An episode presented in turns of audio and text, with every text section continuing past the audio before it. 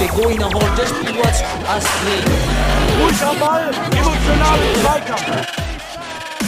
Mr. Futsal, the Mr. podcast. Futsal, il podcast. Mr. Futsal, el podcast. Hallo und herzlich willkommen, liebe Futsal-Enthusiasten. Wieder danke fürs Reinhören.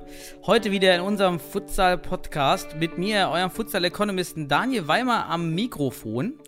Heute wieder mit einem Vereinsporträt aus ja, dem, dem Norden Niedersachsen. Ähm, wir versuchen ja immer mal wieder in den verschiedenen Regionen in Deutschland Futsalvereine vor das Mikro zu bekommen. Und mein heutiger Gast kommt von Hannover 96 Futsal. Und der Gesprächsgast ist sogar bekannt, vielleicht einigen, äh, die Stimme auf jeden Fall. Er ist 27 Jahre alt, ist wissenschaftlicher Mitarbeiter an der TU Clausthal, ist seit 2013 im Futsal und hat dann schon eine lange Reise unternommen, nämlich von Finnland 2013 nach Berlin 2014, dann 2015 für den TSV Neuried gespielt, 2017 bei CFC Hertha angefangen, 2016, nee, andersrum, 2016 CFC Hertha, 2017 Hannover 96 gegründet, dann noch ein Abstecher nach Schweden zum Örebrö 2017 und dann längste Vita ever hier vorgelesen, 2018 bei Hannover 96 dann in dem gegründeten Verein eingestiegen, dort gespielt und Mitgründer des Podcasts Kleine Jung. Herzlich willkommen, Dominik Jung. Herzlichen Dank für die Einladung, Daniel. Also die war echt Ja, lang. Fast, du hast dich ja fast gar nicht verhaspelt bei dem Lebenslauf. Fast, ja, richtig. Aber weniger als erwartet, muss ich sagen. ja, klasse, dass du, dass du Zeit hast. Und ähm, einige Zuhörer kennen dich natürlich auch, deine Stimme aus dem Podcast Kleine Jung. Ja, aber da bin ich eigentlich immer äh, zusammen mit Stefan Kleine. Da, unsere Stimmen kann man ja fast gar nicht mehr getrennt hören, glaube ich. Ne? Genau, jetzt, jetzt lernen wir dich mal getrennt kennen. Ohne Stefan. Ohne Stefans Ohne, meine ohne meine bessere Hälfte. Genau. Jetzt, jetzt, jetzt tun sich vielleicht deine Abgründe auf, die wir hier kennenlernen. Ohne Stefan. Ja, auf jeden Fall das gefährliche Halbwissen, von dem wir immer reden in unserem Podcast. Ja, wenn du Hannover 96 gegründet hast, dann hast du ja da sicherlich volles Wissen, nehme ich mal an. Dann spezialisieren wir uns dann auf erstmal auf die Historie hinter eurer Abteilung. Ihr seid ja einer der, der größeren Namen im deutschen Futsal und wir sind ja alle froh, dass wir die großen Namen wie euch auch haben. Wie, wie ging es denn bei euch los? Du als Gründer, wie, wie hat das angefangen nach deiner ersten Weltreise dann im Futsal? Ja, also man muss das ja korrekterweise sagen, war es eine äh, Zweitgründung bei Hannover 96. Man hat da schon, ich glaube 2015, äh, am Ligabetrieb teilgenommen mit einer Mannschaft, die sich dann aber zerschlagen hat nach einer Saison. Die ist damals entstanden durch einen der Futsal-Pioniere hier in, im Norden, ähm, durch Vedat Hasani, der bei Arminia Hannover ähm, den Futsal hier nach äh, Niedersachsen gebracht hat. Und das hat sich dann zerschlagen und ich kam damals frisch, frisch aus München im Jahr 2016 äh, nach der Berufung für den Sichtungslehrgang der Nationalmannschaft voller Enthusiasmus. Wow, ich muss weiter Futsal machen. Ne?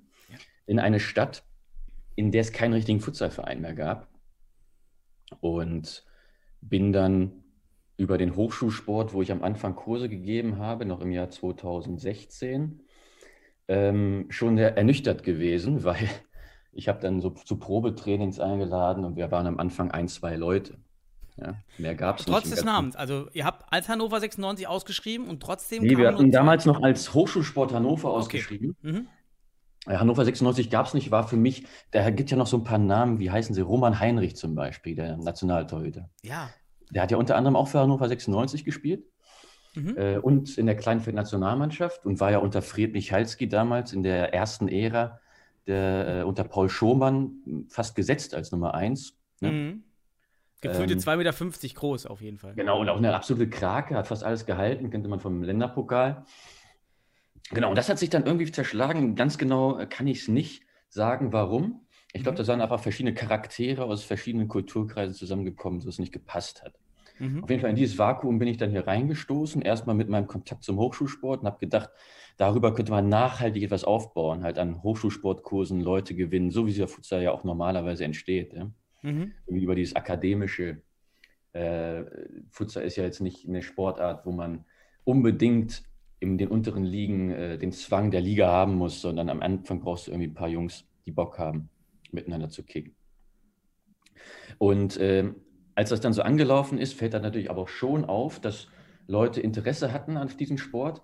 Und dann ging es darum, irgendwie in einen Wettbewerb reinzukommen, damit man die Leute auch bei, bei Laune hält. Äh, und da habe ich dann irgendwann den Kontakt bekommen von Vedat Tarzani, den ich eben gerade schon angesprochen habe, der mit Arminia erfolgreich war. Ich glaube sogar norddeutscher Meister mal geworden, irgendwann 2014 oder Mhm. 2015. Ich kann nicht mehr auf dem Schirm, ja, kann sein. Ja, genau. Wir hatten ja auch in Hildesheim eine gute Mannschaft. Äh, Mhm. am Anfang der. Da waren so einige Exoten, die so, so One-Hit-Wonder sozusagen. Richtig, richtig. Es hat dann irgendwie, ich meine, die Qualität der Spieler war wahrscheinlich da, aber so ein bisschen die Nachhaltigkeit hat gefehlt. Ähm, und dem wollte ich damals schon irgendwie äh, entgegentreten, indem man das über die Uni institutionell aufbaut. Ja, lange Rede, kurzer Sinn. Ich bin dann mit Vedat Hasani irgendwie, haben wir uns getroffen und waren dann auf einer Wellenlänge, dass wir versuchen wollten, hier wieder was aufzubauen. Und was braucht man dann? Dann braucht man neben dem Unterbauch irgendwie einen Verein, einen Namen, der die Leute dazu bewegt, anstatt Fußball in der Kreisklasse anzufangen, vielleicht doch mal Futsal zu spielen. Mhm. Und äh, über äh, den Kontakt zur Fußballschule von Hannover 96, die wir hatten, sind wir da irgendwie ein bisschen reingekommen, haben mit denen gequatscht, haben äh, ein paar Mal mit der Geschäftsführung des EVs gesprochen und äh, hatten dann am Ende, das war dann im März 2017 oder Februar 2017, mit denen den Deal, solange wir euch nicht wehtun bei Hannover 96, das heißt kein Geld kosten und nicht aufmucken oder sowas, dann habt ihr unser Go und dann könnt ihr jetzt für Hannover 96 spielen. Also es war die Gründung als reine, als reine Hobby-Mannschaft äh, unter dem Siegel Hannover 96. Genau, irgendwie so auch äh, unter der Prämisse, ja, mit Hannover 96 lässt sich dann vielleicht einfacher auch mal einen Spieler überzeugen, Futsal zu spielen. War das so? Habt ihr das gemerkt? Hat man auf jeden Fall gemerkt. Da gibt es jetzt, also wir haben ja angefangen mit einer Truppe, wo eigentlich bis auf mich damals keiner, der äh, dabei war, der jemals Regionalliga gespielt hat. Oder so. Das hat sich bis zur ersten Regionalliga-Saison eigentlich auch durchgezogen. Und für die war es halt irgendwie cool, dass sie dann angesprochen worden sind, ob sie nicht mit Hannover 96 spielen wollen. Ähm, klar, das hat schon, das hat auf jeden Fall Wirkung gezeigt. Ne? Waren das dann auch primär Studenten, die dann. Das waren primär Studenten, die wir akquiriert haben. Und von denen wir immer noch zehren. Wir haben immer noch viele, viele coole Jungs von damals, die, und das ist das Schöne hier an der Geschichte in Hannover. Ich habe erzählt, wir haben hier mit zwei Leuten angefangen im ersten Training. Und ich würde behaupten, wir haben jetzt, glaube ich, zwei oder drei Trainingszeiten bei der Uni, plus uns als Mannschaft. Wir werden ja später noch darauf zu sprechen kommen, noch eine zweite Mannschaft. Mhm. Dann habe ich mitbekommen, dass es in Hannover jetzt noch eine weitere Futsalmannschaft geben soll. Also wir haben innerhalb von drei Jahren, hier vielleicht von zwei, sind wir auf 200 Interessierte gekommen. Ja, sensationell. Ist ja toll, wenn das, wenn das über so ein Vehikel wie Hannover 96 funktioniert. Wir bei Fortuna Düsseldorf merken das deutlich auch, dass, oder ich habe ja in meinem eigenen Verein ja auch äh, Toro Futsal Lightings anderthalb Jahre versucht, ein Team aufzubauen, so wie du etwas alleine. Und ähm, es war ganz schwer, Spieler ranzuziehen. Und mit diesem Siegel Fortuna Düsseldorf bei uns auch genau das äh, ähnlich. Ja, es kommen einfach Anfragen, ohne auch, dass man aktiv sucht. Richtig. Ah, das hatte ich früher nie. Also, dass, dass sich dann äh, wirklich auch jetzt nicht zu schlechte Spieler da melden und äh, sich da doch anlocken lassen, ne? Über dieses. Äh, Ja. über Wird jetzt vielleicht ein bisschen zu theoretisch, aber ich bin ja der festen Überzeugung, dass der Futsal ähnlich wie der Frauenfußball so Unterklassen oder sich subsumieren lassen unter den Fußballsport und dass der Futsal ähnlich wie der Frauenfußball da einen ähnlichen Weg geht halt einfach, ne? Von so, Mhm. äh, von so kleinen Enklaven wie in Münster mal oder in Schwerte äh, hin zu Großvereinen, die mehr Saugkraft haben einfach Mhm. um dann vielleicht auch mal so einen Bundesliga-Betrieb auf die Beine zu stellen. Also das war bei uns ganz wichtig und bei mir natürlich noch der persönliche Anreiz. Ich habe in der Jugend bei Hannover 96 Fußball gespielt. Ich stehe seit Ewigkeiten in der Kurve, das war immer mein Verein. Ähm, Es gab also, äh, da ist so eine Art kleiner Traum in Erfüllung gegangen, aber Hannover 96. Äh, Hast du das erste Mal verliebt, das Trikot dann angehabt? ja, das ist natürlich Wahnsinn, wenn du dann irgendwie dein, das erste Spiel machst damals. Ich erinnere mich gegen VT Rinteln oder so. Äh, auch eine tolle, mal eine tolle Arbeit da in Rinteln, aber war jetzt qualitativ kein hoher Futsal. Ich war anderes gewohnt, aber mit der 96 aufzulaufen, äh, eins auf dem Rücken und dann noch als Kapitän, das hat schon Spaß gemacht. Macht es immer noch. Mhm. Ist toll. Also die ha Hannover hat euch also von Anfang an zwar ausgestattet, aber weitere Bereitstellungen jetzt von, von, Geldern jetzt über die Trainingsmaterialien und Fahrtkosten hinaus waren dann eben erstmal nicht Nee, vorgesehen. wir haben weder, weder äh, wir haben, das wird der Deal, das ist auch immer noch, glaube ich. Ähm, wir versuchen kostendeckend zu arbeiten, ähm, aber wir kriegen jetzt hier nichts vom Verein geschenkt. Also wir kümmern uns um alles. Ähm, die Fahrtkosten bekommen wir erstattet, klar, aber ansonsten auch die Trikots, die wir am Anfang hatten, waren aus der Akademie hier bei Hannover 96 irgendwie Ausgelau äh, Auslaufmodelle von, von der U23 oder so. Finde ich ja nicht schlimm, ist ein Nachhaltigkeitsgedanke gewesen. Die kriegen neue von Jako, die haben dann einen Vertrag. Dann nehmen wir doch die alten. Ja, absolut. Das hat am Anfang auch gut funktioniert. Das ist jetzt irgendwie gerade auch eingeschlafen.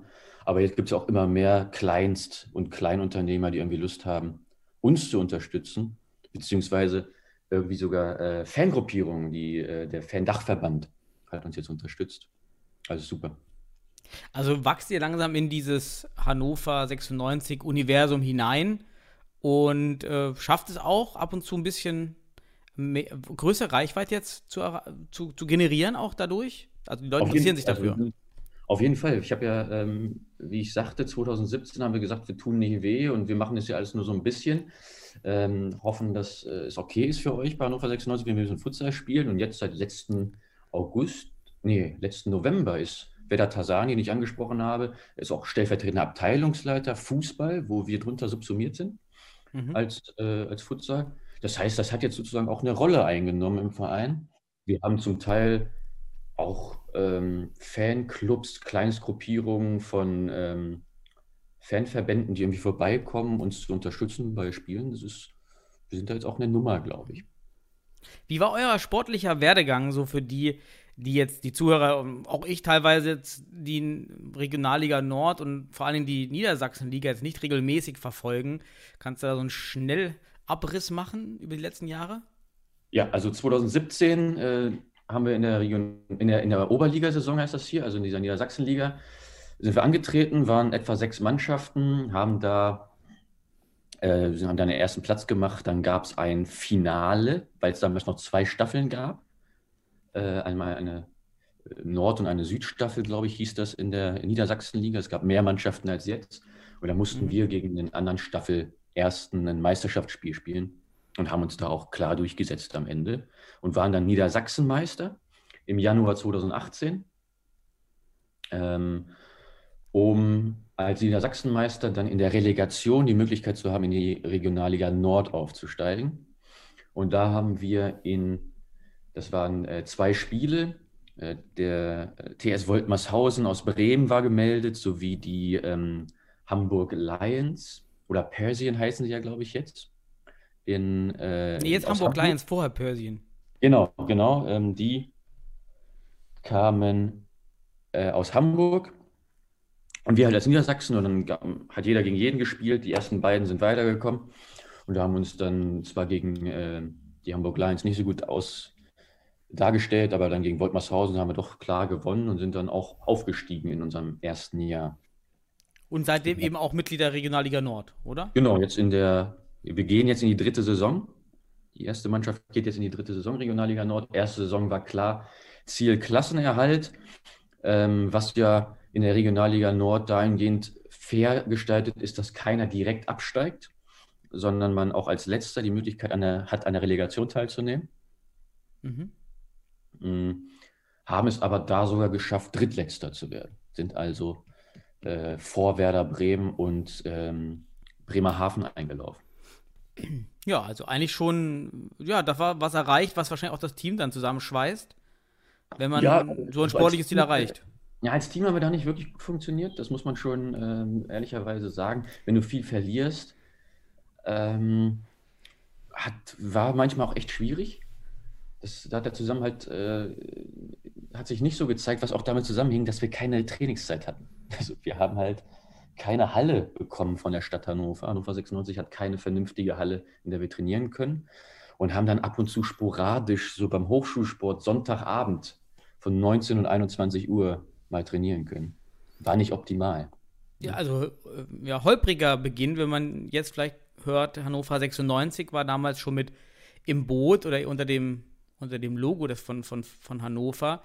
Ja. War es ja doch ganz schön holprig, muss man sagen. Ich hätte jetzt auch erwartet, dass zumindest ähm, da, da doch ein Türöffner, Türöffner war in die Hallen der Stadt, aber doch schwieriger. Nee, das gestaltet sich auch stets und jetzt immer noch als schwierig. Wir haben keine, also wir haben im Sommer eine feste Hallenzeit, die erste Mannschaft hat eine feste Hallenzeit. Eine. Genau, eine, äh, aber auch nur in den Sommermonaten, wenn keine Ferien sind. Ehrlicherweise kann ich dir noch nicht sagen, wo die Mannschaft ab 1.10. trainiert. Wir haben es dann im letzten Jahr so gemacht, dass wir irgendwie in Privathallen gegangen sind. Unter anderem der Hannover Airport hat eine Privathalle. Da zahlt man sich dann dumm und dämlich für eine Stunde. Mhm. Aber immerhin kann man dann mal eine Stunde unter der Woche vernünftig um 19 Uhr oder so trainieren. Was musst du zahlen in der Stunde dort? Ich glaube, es sind, lass mich lügen, 45 oder 60 Euro, eins von beiden. Ja, dann bist du ja fast bei den Preisen von in München und in Jena. So, die müssen auch für die städtischen Hallen so viel abdrücken. Ja, die städtischen sind hier günstig. die sind, aber das ist ja, okay. Aber das ist ja wirklich, woran, woran liegt das? Kannst du das erklären, warum Hannover 96 da keine entsprechenden Connections zum Stadtsportbund oder wer auch immer die Hallen bei euch vergibt in Hannover da aufbauen kann, dass das zieht? Wir haben ähm, zu wenig Hallen in der Stadt, ganz klar. Wir haben ein Verein, der kriegt dann von der Stadt ein Kontingent dafür, aber das ist ausgenutzt, schon längst, ist übernutzt. Wir haben relativ viele Sparten, die hallenintensiv sind, Badminton zum Beispiel, Tischtennis. Wir haben die Frauenfußballerinnen, die auch äh, Hallenzeiten brauchen. Das heißt, äh, wir sind da irgendwie nicht äh, Priorität. Und dann hat man es hier natürlich, und das muss man ja schon in aller Deutlichkeit sagen, das hat hier unser ähm, großer Alleinherrscher Martin Kind damals äh, schon, ja, hat er natürlich einen großen Bockmist gebaut, hier ein Vereinssportzentrum hinzustellen für den Verein, der keine Halle hat. Also keine Dreifachhalle. Oh, Wir haben da eine kleine Halle drin, in der kannst du so ein bisschen zwei gegen zwei zocken.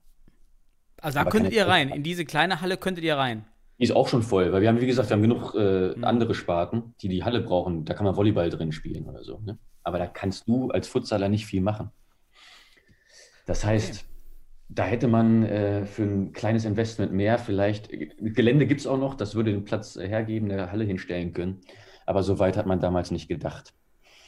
Ja, dann, wie sieht es denn da mit eurem Spielbetrieb aus? Da sind wir jetzt auch schon eher so in der Gegenwart bei euch im Verein, ja. wie ihr aktuell aufgestellt seid, mit äh, zwei Teams, eins in der Regionalliga Nord eben und ein zweites Team äh, in der Niedersachsenliga dann. Ja, ja. Wie, äh, wie sieht es dann dann aus mit den Hallenzeiten am Wochenende, mit Spielzeiten? Das ist, das ist wiederum nicht so das Problem, denn da, das sind zwei verschiedene Paar Schuhe, Trainingszeiten und Spielzeiten. Spielzeiten musst du bekommen von der Stadt. Wenn ein Verband sagt, hier, du bist Regionalliga-Teilnehmer, du brauchst immer samstags 19 Uhr eine Heimhalle mit den und den Vorgaben, dann wird das die Stadt auch hinkriegen, dass du die Halle bekommst. Wir sind halt, wir haben halt keine Heimhalle. Wir wechseln immer zwischen irgendwelchen Hallen hier in Hannover. Ähm, aber das geht schon klar. Das geht. Aber Trainingszeiten ist dann die Problematik. Mhm. Aber das Problem auch mit den wechselnden Spielhallen hat man wirklich auch in anderen Städten. Also haben wir jetzt auch bei der zweiten Wolf Fortuna dasselbe Problem, dass wir immer mal wieder andere Hallen zum Spieltag zur Verfügung gestellt bekommen, was ich jetzt auch nicht un unbedingt sehr problematisch finde, sofern man jetzt nicht über 100, regelmäßig über 100 Zuschauer hat. Was, äh, ich will jetzt nichts, nichts Schlimmes sagen, aber bei euch wahrscheinlich nicht der Fall ist. Oder wie viele kommen bei euch zum Heimspiel? Also es ist, äh, ist jetzt natürlich schon gestiegen. Äh, einfach durch den Effekt, dass wir äh, letztes Jahr im März äh, eine Mitgliederversammlung hatten bei Hannover 96 ähm, wo es um die Neuausrichtung ging. Es war so die äh, nach Martin Kind-Ära, die hier eingeschlagen worden ist. Und da haben wir uns auch äh, medienwirksam so ein bisschen auf die Seite eines Neuanfangs geschlagen. Und ähm, dazu stehe ich auch immer noch und habe das mit der Mannschaft damals besprochen. Und das ist natürlich in den Kreisen der Unterstützer von Hannover 96 echt gut an, angekommen, weshalb uns auch viele Fußballfans ab und zu besuchen. Das heißt, wenn, wenn Fußballfans mobilisieren, dann kommen dann auch schon mal 100 Zuschauer zu dem Spiel. Aber im Normalfall sind vielleicht 20. Okay, also wenn es dann wahrscheinlich auch mit dem, mit dem Spiel der ersten Fußballmannschaft nicht kolliert, dann Ja. kommen einfach ein paar rüber. Oder wenn es optimal wahrscheinlich das Fußballspiel endet um 17.30 Uhr und ihr habt Anstoß um 18, 18.30 Uhr. Genau, genau. Das ist dann in der Tat der Fall. Dann wird dann in deren Gruppen reingeschrieben, komm, lass doch noch mal äh, ein Bier trinken bei den Futsalern und lass die unterstützen. Problematisch wird es dann natürlich, dass man in städtischen Hallen kein Alkohol konsumieren darf. Ne? Ach so, ja, da müsst ihr euch ein, da müsst ihr euch ein trojanisches Pferd ausdenken. Ja, genau. Also es ist, äh, ist natürlich schwierig, aber es also macht natürlich deutlich mehr Spaß, wenn da äh, was von der Tribüne kommt, auch wenn das manchmal hier auch schon ausgeartet ist. Das war dann ein bisschen zu viel Pöbelei. Ich finde, äh, also ich musste einmal das Spiel unterbrechen. Ich glaube, das war gegen Eintracht Braunschweig im letzten Jahr. Habe ich das Spiel unterbrochen ähm, und habe dann äh, mit den Leuten auf der Tribüne geredet, dass sie bitte keine Beleidigungen den Eintracht-Spielern gegenüber ähm, Hm. raushauen. Denn am Ende sind das da keine Profis, sondern also die spielen halt in Braunschweig, weil die in Braunschweig leben. Ne? Die suchen sich das jetzt nicht aus.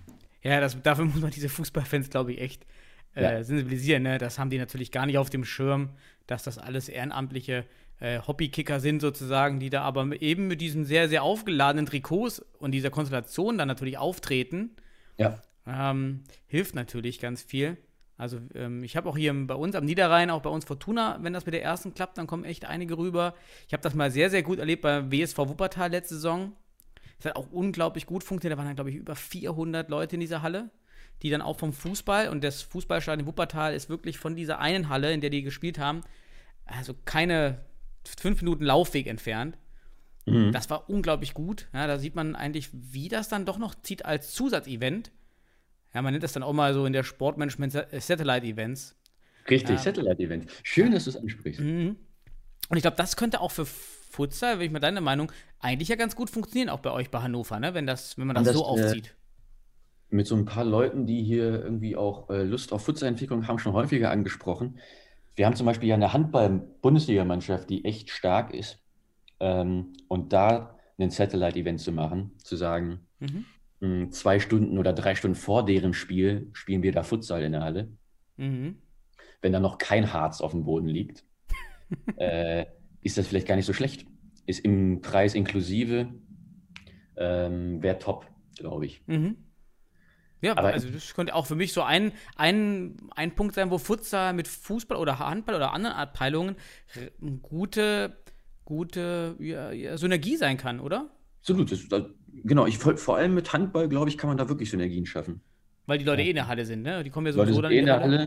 Ja. Im Prinzip ist auch fast ein ähnliches Klientel. Also du hast ja, äh, Leute gehen zum Handball, weil sie die Schnelligkeit des Spiels mögen, irgendwie mehr Torabschlüsse etc. Äh, ist irgendwie so ein ähnlicher Fan wie der Futsal-Fan, finde ich. Mhm. Ja. Ja, gut, das Ich kenne das, aus- kenn das aus Finnland nur so.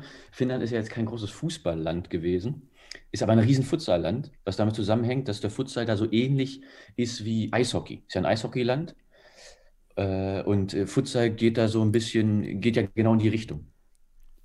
Ja. Schnelles Spiel, äh, viele Wechsel, bist eher in der, in der, in der, in der, in den Sprints drin, anstatt in so, ja, langweiligen Passstaffetten. Das hat Mhm. die Leute, da, dazu das nationale Fernsehen da immer die, die äh, Liga übertragen. Hast du sonst was aus deiner Zeit? In, in, in Schweden warst du, in Finnland warst du. Mhm. So ein bisschen, jetzt gerade mit euch im Vergleich, jetzt wo ihr bei Hannover ein bisschen weiter seid, wie weit ihr noch von den von der Situation da in Finnland oder Schweden entfernt seid? Waren die da weiter oder sind weiter? Ja, ich meine, das ist zum Teil jetzt ja sieben Jahre her, aber natürlich sind die weiter, ganz klar. Also in Schweden, das hat ja unter anderem Jan Regensburg dann auch gemerkt, als sie da in äh, Uddevalla waren, in der Champions League, äh, ist das natürlich eine ganz andere Infrastruktur. Die spielen in so ähnlichen Hallen wie ihr in Düsseldorf, also wirklich in so tollen Indoor-Einrichtungen. Äh, Das ist Spieler, die sich komplett darauf fokussieren können, durch den ganz großen Vorteil, dass dort die Fußballsaison nach Kalenderjahr gespielt wird und dann halt alle bis zur zweiten Liga, also alle Fußballspieler bis zur zweiten Liga, nur die Erstliga-Profis sind ausgeschlossen, die dürfen dann im Winter Futsal spielen.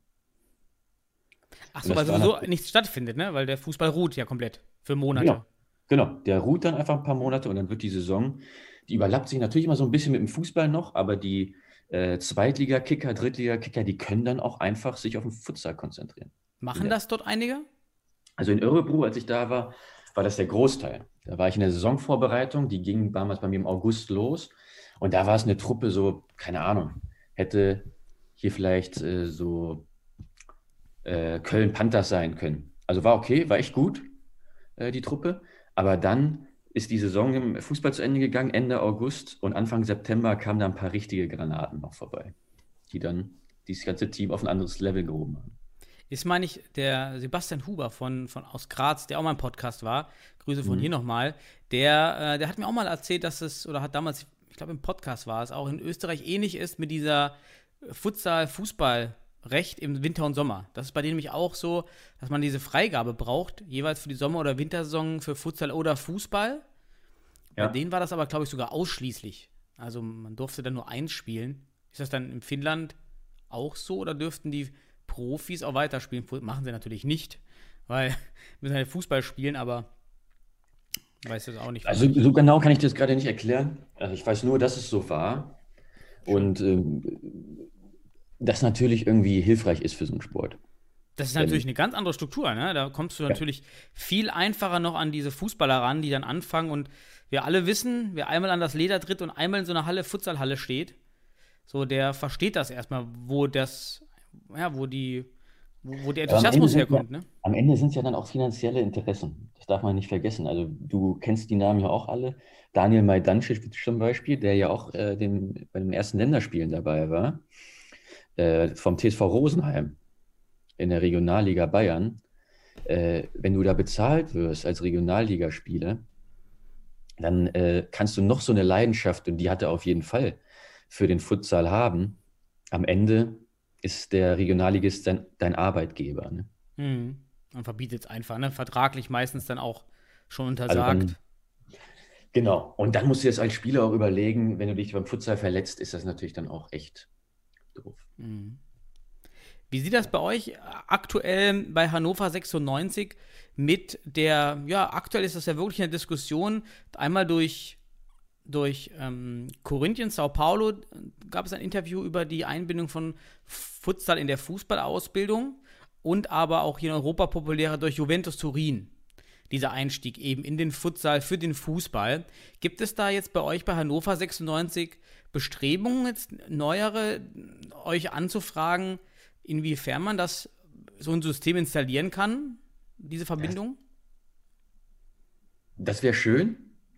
Und wir haben da mit der Fußballschule von Hannover 96 auch echt gut zusammengearbeitet in den letzten Jahren. Haben da unter anderem auch so einen Futsal Cup, 96 Futsal Cup mal ähm, ins Leben gerufen. Die nutzen das auch. Da hat leider jetzt der, ähm, der Chef gewechselt, der ist zum VfL Wolfsburg gegangen, wo er das vielleicht etablieren kann mehr.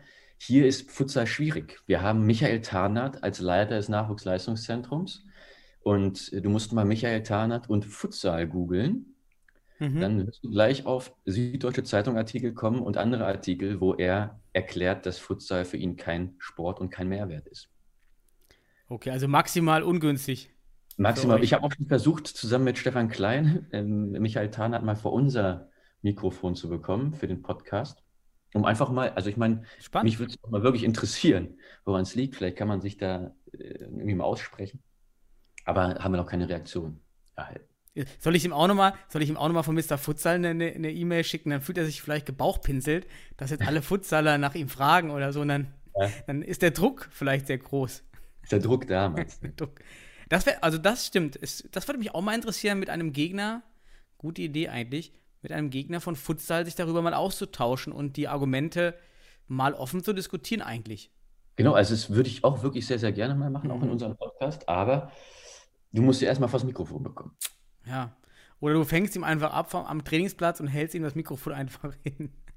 Aber dann hast du auch keine sehr, sehr, ja, dann wird das, das Verhältnis zum Futsal mit Sicherheit nicht positiv beeinflusst. Ähm, Richtig. Okay, also schade, dass da bei euch jetzt auch noch nicht so viel geht. Ähm, Fortuna sind wir auch ein bisschen verhalten noch, weil eben auch die, es braucht eben die Überzeuger in den NLZs vor allen Dingen, weil da muss es losgehen. Und Mhm. ja, alle kennen halt Futsal noch nicht. Das kann man auch teilweise verstehen. Ja? Diese Spieler kennen das einfach nicht. Und für die ist eben Hallenfußball der Bandenfußball noch in den 80ern, 90ern gewesen, der natürlich wirklich keinen Mehrwert bietet, spielerisch. Das stimmt allerdings, ja. Und also wir haben zum, also wir haben natürlich hier Michael Tahn, hat ich gerade erzählt, aber wir haben auch, der sportliche Leiter von Hannover 96 ist ja Gerhard Zuber. Äh, und Gerhard Zuber ist, hat eine Futsal-Vergangenheit. Äh, der hat mit uns zusammen mal ein Video gedreht für 96 TV, hat in Österreich äh, Futsal gespielt, auch Futsal-Mannschaften Mhm. betreut. Ähm, da haben wir einen auf unserer Seite, der wollte auch mal bei uns zum Kicken kommen, hat natürlich viel zu tun. Ähm, aber halt jemand, der vielleicht nicht an der richtigen Stelle sitzt. Da bräuchte man schon eher einen in der Nachwuchsausbildung als einen sportlichen Leiter, für, der eher für Transfers zuständig ist. Ja, da wünsche ich mal Glück, dass Michael Tahner sich doch noch dem hingibt. Vielleicht müsste er ihm einfach nur erklären, dass, der, dass man im Futsal einen noch härteren Schuss bekommen kann. Weil Ja, Michael genau. Tahner war doch, glaube ich, immer für seinen Schuss bekannt, oder? Und dass man da mit 39 auch noch spielen kann, so wie er. Ist er noch nicht älter? Nee, nee, hat mit 39 hat er, glaube ich, noch bei 96 gespielt oder knapp 40. So, so. okay. Ja, wollte gerade Ja. sagen, der muss jetzt schon irgendwas in die Mitte 40 sein, ne? Oder Ja, an die, Nein. ich 50? glaube, an die 50. Ja, was habt ihr aktuell, vielleicht als letzten Punkt zur Gegenwart, was habt ihr aktuell für Mannschaften im, im Spielbetrieb? Es ist nur die erste und die zweite, oder? Genau, die erste und die zweite Mannschaft? Frauen, Kinder, Jugend? Was in, in Planung? Nee. Also, Frauen würde mich freuen. Wir haben ja eine große Frauenabteilung auch hier, die irgendwie den Durchmarsch schaffen will mit den, mit den Mädels Richtung Bundesliga. Aber wir haben halt hier auch überhaupt gar keine Struktur. Also, ich wüsste nicht, wo die spielen sollen, ehrlicherweise. Ihr habt ja keine Hallen, ja. Ja, und wir haben auch irgendwie also so, so Wettbewerbsstrukturen. In NRW habt ihr ja eine Frauenliga. Aber die Äh. bricht auch leider gerade so halb zusammen, ja. Ist halt nicht. Auch Und schade. Ich weiß halt durch andere so Freundschaftsturniere, die ich in letzter Zeit immer mal wieder besucht habe im Ausland, dass irgendwie in Göttingen eine große, irgendwie auch so eine große Crowd an, an Frauen Bock auf Futsal hat.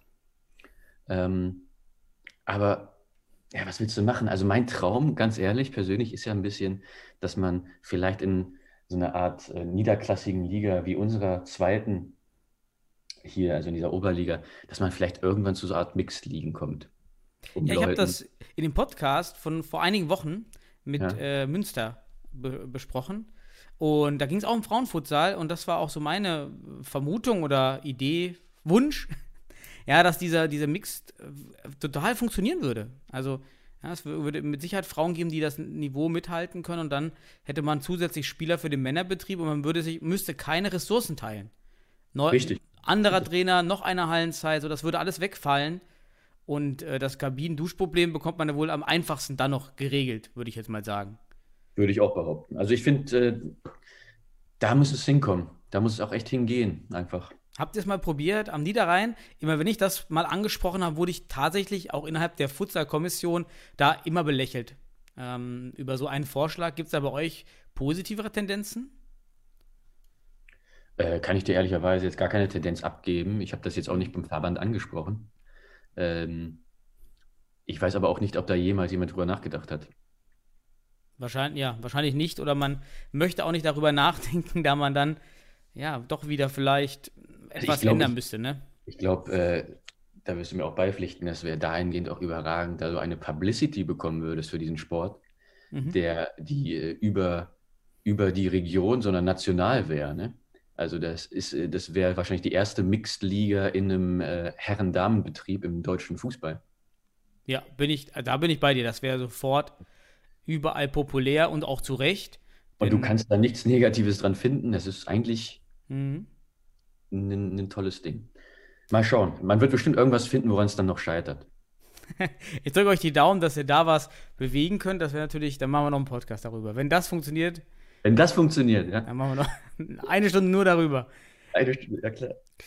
Ich war mal, ich war mal Zeitnehmer beim äh, finnischen Frauenfutsal-Pokalfinale. Mhm. Also die haben eine Liga auch und bloß Pokal. Ja, nee, es war, das war eine Liga und ich habe das Pokalfinale als äh, Zeitnehmer damals betreut. Und wurdest du auch angeschrien? Schiri, Schiri die Zeit. Nein, nee, nee, glaube ich nicht. Und wenn was auf Finnisch, habe ich nicht so gut verstanden. Wa- ähm, ja, zur Zukunft dann bei, Ja. bei euch in der Abteilung. zu, zunächst natürlich, was ist euer Ziel mit der ersten Mannschaft jetzt? Sagen wir mal, also mittelfristig, zwei, drei Jahre. Bundesliga nehme ich mal an, ist jetzt noch nicht das Ziel?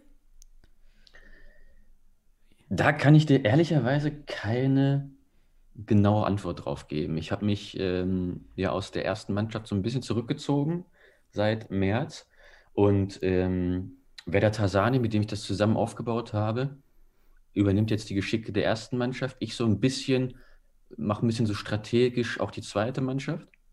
Will mich eigentlich eher so auf Themen konzentrieren, die du auch spannend findest, wie wir gerade schon angesprochen haben, so Futsal-Entwicklung. Mhm. Ich gehe aber fest davon aus, und äh, so schätze ich Werder Tarsani und sein Team auch ein, dass die Bock haben, eine gute Rolle in der Regionalliga zu spielen und am liebsten mit dem Abstieg nichts zu tun haben möchten und äh, sich auch gut verstärkt haben und deswegen da das Ziel sein wird, auf jeden Fall vor Eintracht Braunschweig zu landen. Schon mal ein gutes Ziel, äh, ja. der Ehre halber. Also habt ihr euch verstärkt, habe ich rausgehört. Also man hat jetzt schon versucht, dass man mit dem Abstieg äh, die Wahrscheinlichkeit zu minimieren, mit dem Abstieg etwas zu tun zu haben. Ja, da wurden, da wurden äh, auf jeden Fall schon gute Leute hinzugezogen. Mhm. Und wir haben das ja äh, auch strategisch jetzt einfach geteilt. Wir haben gesagt, es muss eine leistungsorientierte Mannschaft geben und eine breitensportorientierte. Wir alle wissen, wir sind im Vereinswesen tätig, wir brauchen Mitglieder. Ohne Mitglieder keine Ressourcen. Der Mitgliedsbeitrag ist mit das Entscheidendste oder die entscheidendste Ressource, die wir haben. Und wir wollen Leute binden an diesen Verein und an diesen Sport. Und deswegen müssen wir mehrere Mannschaften und mehrere Angebote anbieten.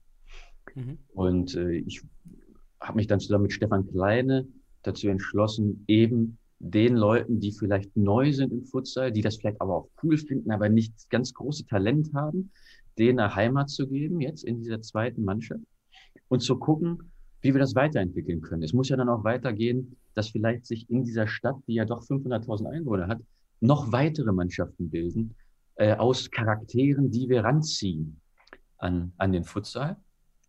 Aber das muss losgelöst funktionieren von diesem Regionalliga-Betrieb, der das ist das Problem in so einem Flächenland oder in, diesem, in dieser Fläche Norddeutscher Fußballverband halt wirklich kräftezehrend ist, wenn du nach Kiel fährst oder jede zweite Woche nach Hamburg und dann auch noch so ein sehr, sehr krasses äh, Gefälle an Leistung hast, da die Hamburger Mannschaften den anderen ja echt schon häufig einen voraus haben.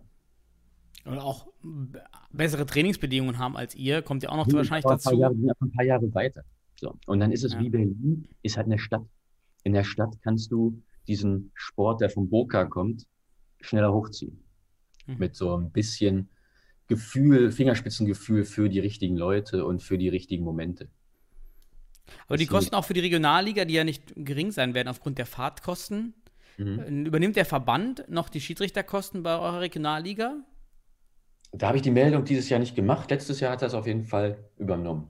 Okay. Also die Vereine müssen nur, nur im Anführungsstrichen die Fahrtkosten selber stemmen. Da gibt es einen Zuschuss vom Verband. Und auch noch den Zuschuss, okay. genau, also aber unser, unser Verein äh, stellt uns dann immer neun Sitze. Mhm.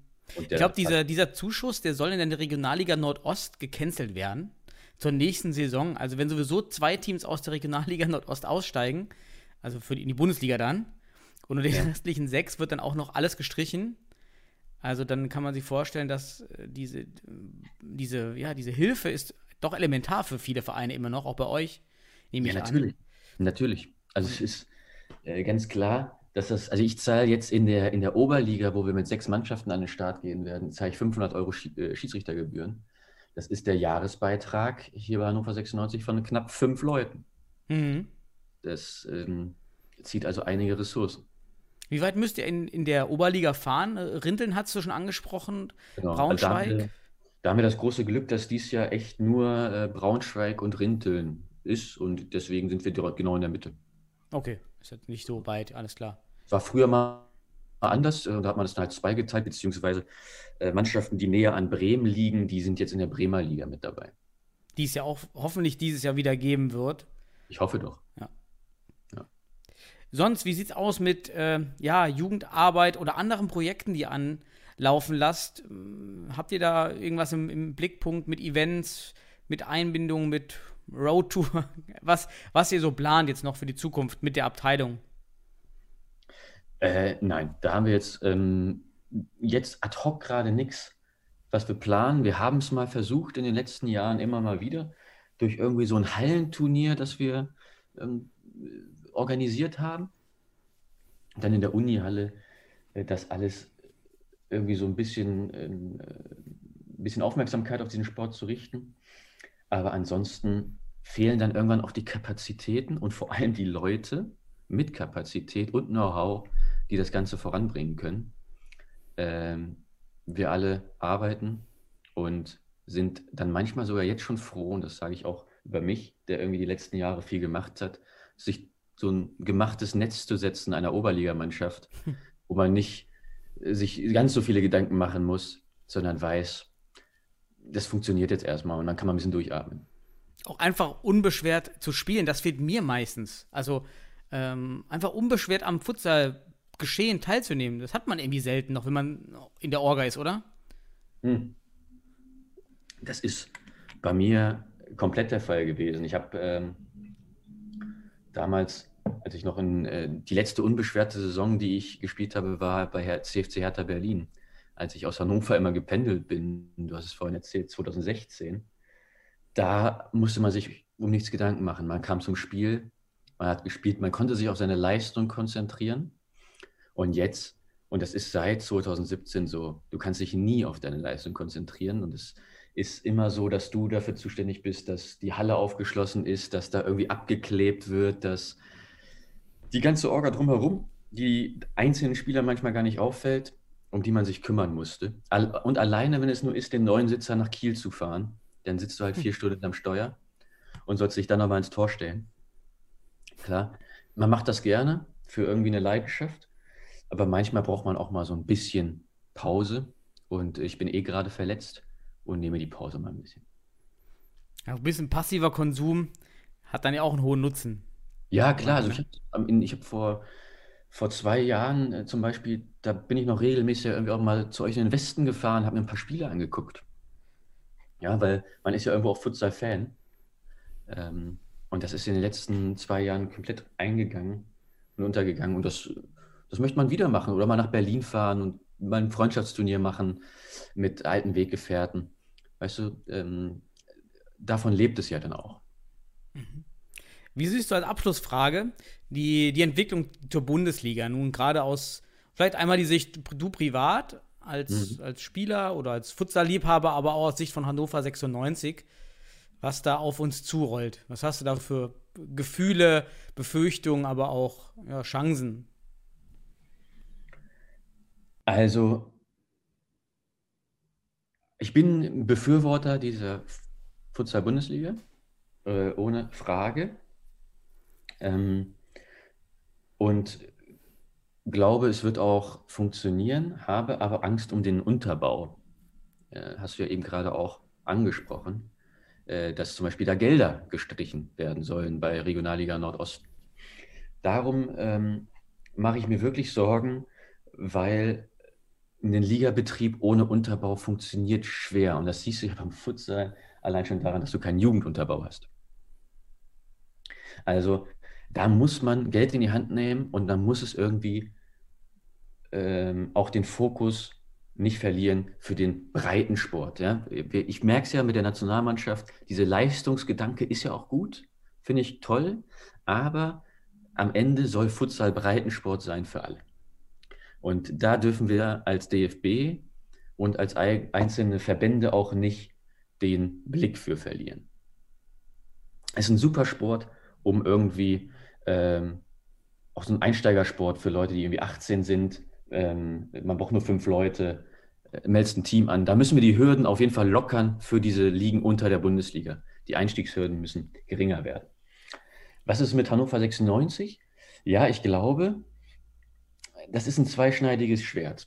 Der Name ist groß, du sagst es, äh, du hast ja auch nicht gedacht, dass wir vielleicht, oder so höre ich zumindest so raus, du hast auch nicht gedacht, dass wir vielleicht so wenig Ressourcen zur Verfügung haben, wie wir sie haben. Mhm.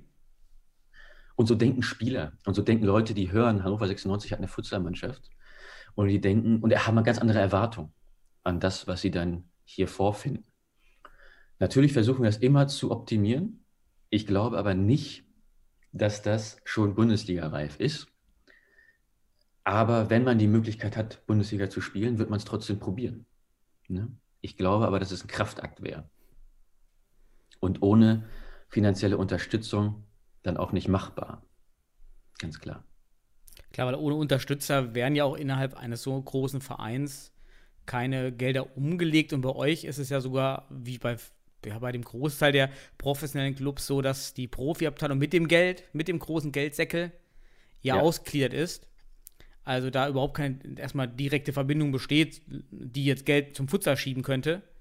Im Basisverein, das ist bei uns bei Fortuna noch ein bisschen anders, weil wir noch ein EV sind. Mhm. Da geht das theoretisch noch ein bisschen einfacher, aber trotzdem ist es, die internen Hürden sind ja genau dieselben letztendlich. Ja. Ich meine, wenn du den, ähm, wenn du es hinkriegst, die Bundesliga so zu vermarkten, dass sie äh, positive Zahlen schreibt, dann überlegen sich die ganzen ähm, ausgegliederten Fußballkonzerne natürlich, ob sie nicht auch diese Futsalmannschaften eingliedern, so wie sie es beim Frauenfußball machen oder mit dem E-Sports zum Beispiel. Wenn da Kohle hintersteckt, dann wird das auch eingegliedert werden und dann kann das Ganze auch eine ganz große Erfolgsstory werden. Aber Was denkst du, wann jemand in der Bundesliga äh, Geld verdient? Das kann ich mir in den 2020er Jahren nicht mehr vorstellen. Ja. Ich glaube, das wird lange dauern. Ne? Wir haben- jetzt schon so eine unfassbar rasante Entwicklung genommen in Deutschland in den letzten, ich bin sieben Jahre dabei, ich würde sagen, die letzten fünf Jahre war Turbo, war wirklich der Turbo drin hier in Deutschland. Mhm. Es äh, hat sich auch von außen betrachtet echt viel äh, nach vorne entwickelt.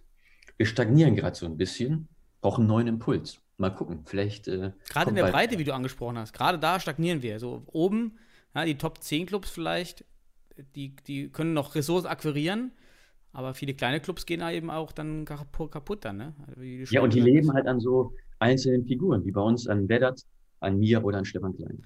Ja, und wenn die einmal raus sind, dann ist es auch schwer, das akquirierte Wissen dieser Person wieder andersweitig zu generieren, weil das, man Richtig. fällt ja immer so ein Loch, so eine Vereinsausbildung ist ja immer so ein Loch. Richtig, richtig, richtig. Und das, ist, das funktioniert dann vielleicht bei den Holzpfosten Schwerte und bei den Panthers Köln, wenn Timo Heinze sagt, er macht da nicht weiter. Äh, aber das ist dann schwer in so ähm, Regionen wie bei uns, wenn Hm. dann einmal fällt. Ja, dann hoffe ich, dass uns die, die Zukunft ein besseres Bild äh, beschert, als wir uns jetzt erstmal so, also, so selber ausrechnen. Heißt, Wir beide gestalten doch die Zukunft. ja, wir Deswegen- gestalten sie, wir machen sie positiv. Wir machen sie positiv. Ich bin auch positiv. Ja, genau. Nur ab und zu muss man auch mal äh, die, vom, vom Gas runter mal wieder ein bisschen, ein bisschen Luft holen und dann kann man vielleicht mit neuen Ideen und neuen Projekten durchstarten. und die Realismusbrille dann doch mal aufsetzen und die Traumbrille mal abnehmen, obwohl Traumbrille auch immer schön ist. Ja, Aber dann, dann sieht man eben, Realismusbrille ist immer, es gibt doch was wahrscheinlich nächstes Jahr nur Legionärsteams und die Traumbrille war, der deutsche Futsal wird in der Spitze gefördert. Ja, und, und eigentlich sieht man jetzt schon, ähm, wer aufrüstet, mit welchen Nationen aufgerüstet wird. Das ähm, wird, ist ja auch so ein Realismus-Ding, aber ja. gut, vielleicht schaffen wir es in zehn Jahren dann, dass wir dann doch wieder mehr deutsche Spieler sehen. Hoffen wir es. Ja, ich meine, da habe ich hier mit meinem Kollegen Stefan Klein, das ist mein Lieblingsstreitthema. Ich bin ja jemand, der sagt, ich finde es toll, äh, dass wir die Leute aus dem Ausland akquirieren. Er ist ja immer anderer Meinung. Es ist auch wirklich ein ziemlich ja, diverses Thema da. Ja. Aber das, äh, um nochmal hier die, dieses Quermarketing zu machen, wer Lust hat auf diese ganzen Streitgespräche, der kann häufiger mal bei uns im Podcast einschalten. Stimmt, haben wir heute jetzt auch gar nicht mehr so viel darüber geredet. Wir machen nochmal Ja. einen extra Podcast über euch und uns. Und äh, ich kann nochmal an alle Hörer, der kleine Jungen Podcast, sucht es. Ihr seid auch bei meinsportradio.de, findet man euch. Bei Spotify seid ihr. Wo Genau, bei, gefunden? bei, bei Apple sind wir auch. Und was wir machen im Gegensatz zu dir, du bist ja praktisch profund in allem, was du hier machst. Oh Gott. Äh, während wir äh, auch manchmal einfach aus dem Bauch heraus labern. Richtig. Ihr seid. Und äh, dann äh, kommt häufig auch mal was Falsches bei raus. Und ich will Aber- auch selber konsumieren. Das ist ja deshalb, warum ich euch auch mal motiviere. Ich möchte mich selber hinsetzen und selber einfach mal Content im Podcast über Futsal konsumieren. Ich, und ich kann mich ja nicht immer so selber anhören. da freue ich mich, wenn ich Hat auch was von euch sehe. dann richtig narzisstische Züge. ich. Genau, wenn ich richtig mich abfeiere. Hat er gut gemacht, hat er das jetzt wieder. Ja, Nee. fein. Macht weiter, hört rein an, an alle Zuhörer, kleine Jungen. Äh, da ist äh, Domo und Stefan Kleine immer mal wieder auf Sendung. Und dann danke ich dir erstmal, Dominik. Und wünsche euch mir eine große Freude. Und ich wünsche dir viel Erfolg mit deinen Düsseldorfern. Mhm. Eine gute Saison. Mach weiter so. Macht Spaß. Ich höre mir auch nicht alles an von dir, aber wenn ich reinhöre, ist macht Spaß. Gutes Schlusswort. Stehen. Alles klar. Ciao, Domo. Ciao, alle Zuhörer. Ciao.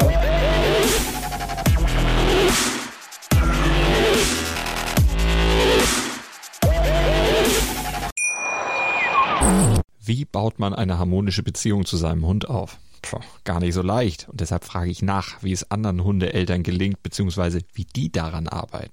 Bei Iswas Dog reden wir dann drüber. Alle 14 Tage neu mit mir, Malte Asmus und unserer Expertin für eine harmonische Mensch-Hund-Beziehung, Melanie Lippisch.